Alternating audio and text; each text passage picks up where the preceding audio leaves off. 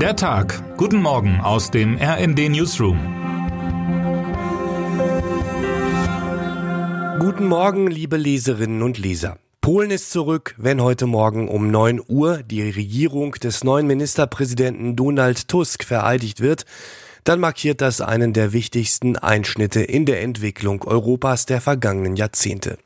Polen zeigt, dass ein Land das Tal des Rechtspopulismus auch durchschreiten kann, dass es eine Rückkehr in den Kreis der Demokratien gibt, auch nach Jahren von Rechtsbeugung, Demagogie und Manipulation. Die Erfolge von Robert Fico in der Slowakei und Gerd Wilders in den Niederlanden schürten zuletzt die Angst vieler Demokraten in Europa. Der Weg der Demokratien in die dunklen politischen Gefilde schien vorgezeichnet. Aber nun, alle Populisten aufgemerkt, es geht auch andersrum.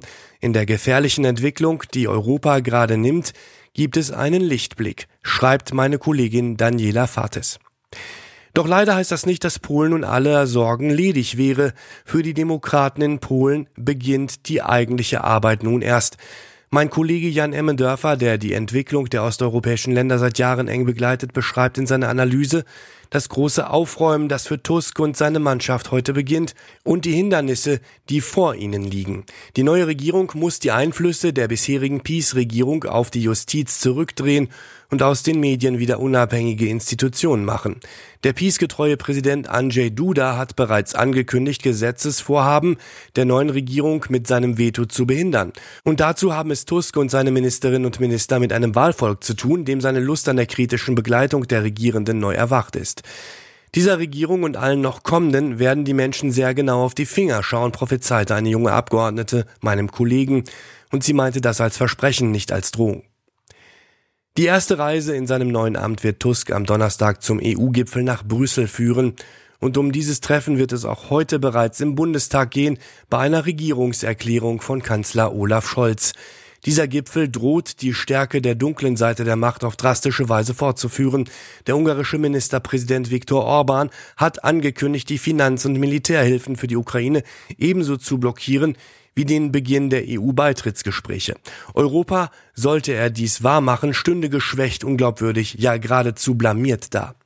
Angesichts dieser unerfreulichen Aussicht will Kommissionspräsidentin Ursula von der Leyen offenbar zu einem alten Trick greifen. Es wird erwartet, dass sie Orban Geld bietet. Zehn Milliarden Euro, die bislang blockiert waren, sollen jetzt fließen, wenn er doch zustimmt.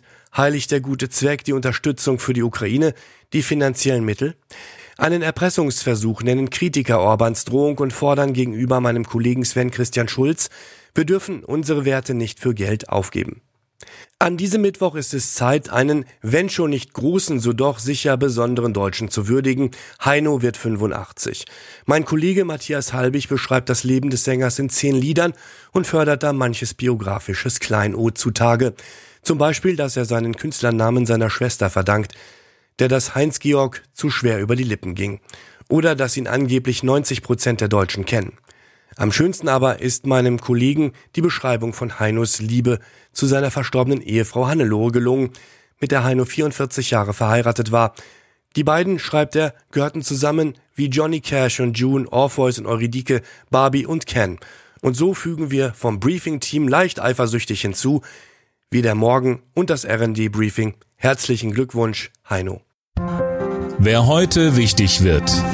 Caspar David Friedrich wäre in diesem Jahr 250 Jahre alt geworden. Als Schirmherr eröffnet Bundespräsident Frank-Walter Steinmeier heute Abend in der Hamburger Kunsthalle zu Ehren des wichtigsten Künstlers der deutschen Romantik eine Ausstellung. Gezeigt werden von Freitag an bis zum 1. April insgesamt 100 Zeichnungen und 60 Gemälde, darunter der Wanderer über dem Nebelmeer, die Kreidefelsen auf Rügen und der Mönch am Meer. Wir wünschen Ihnen jetzt einen guten Start in den Tag. Text Thorsten Fuchs, am Mikrofon Dirk Jostes. Mit rnd.de, der Webseite des Redaktionsnetzwerks Deutschland, halten wir Sie durchgehend auf dem neuesten Stand. Alle Artikel aus diesem Newsletter finden Sie immer auf rnd.de slash der Tag.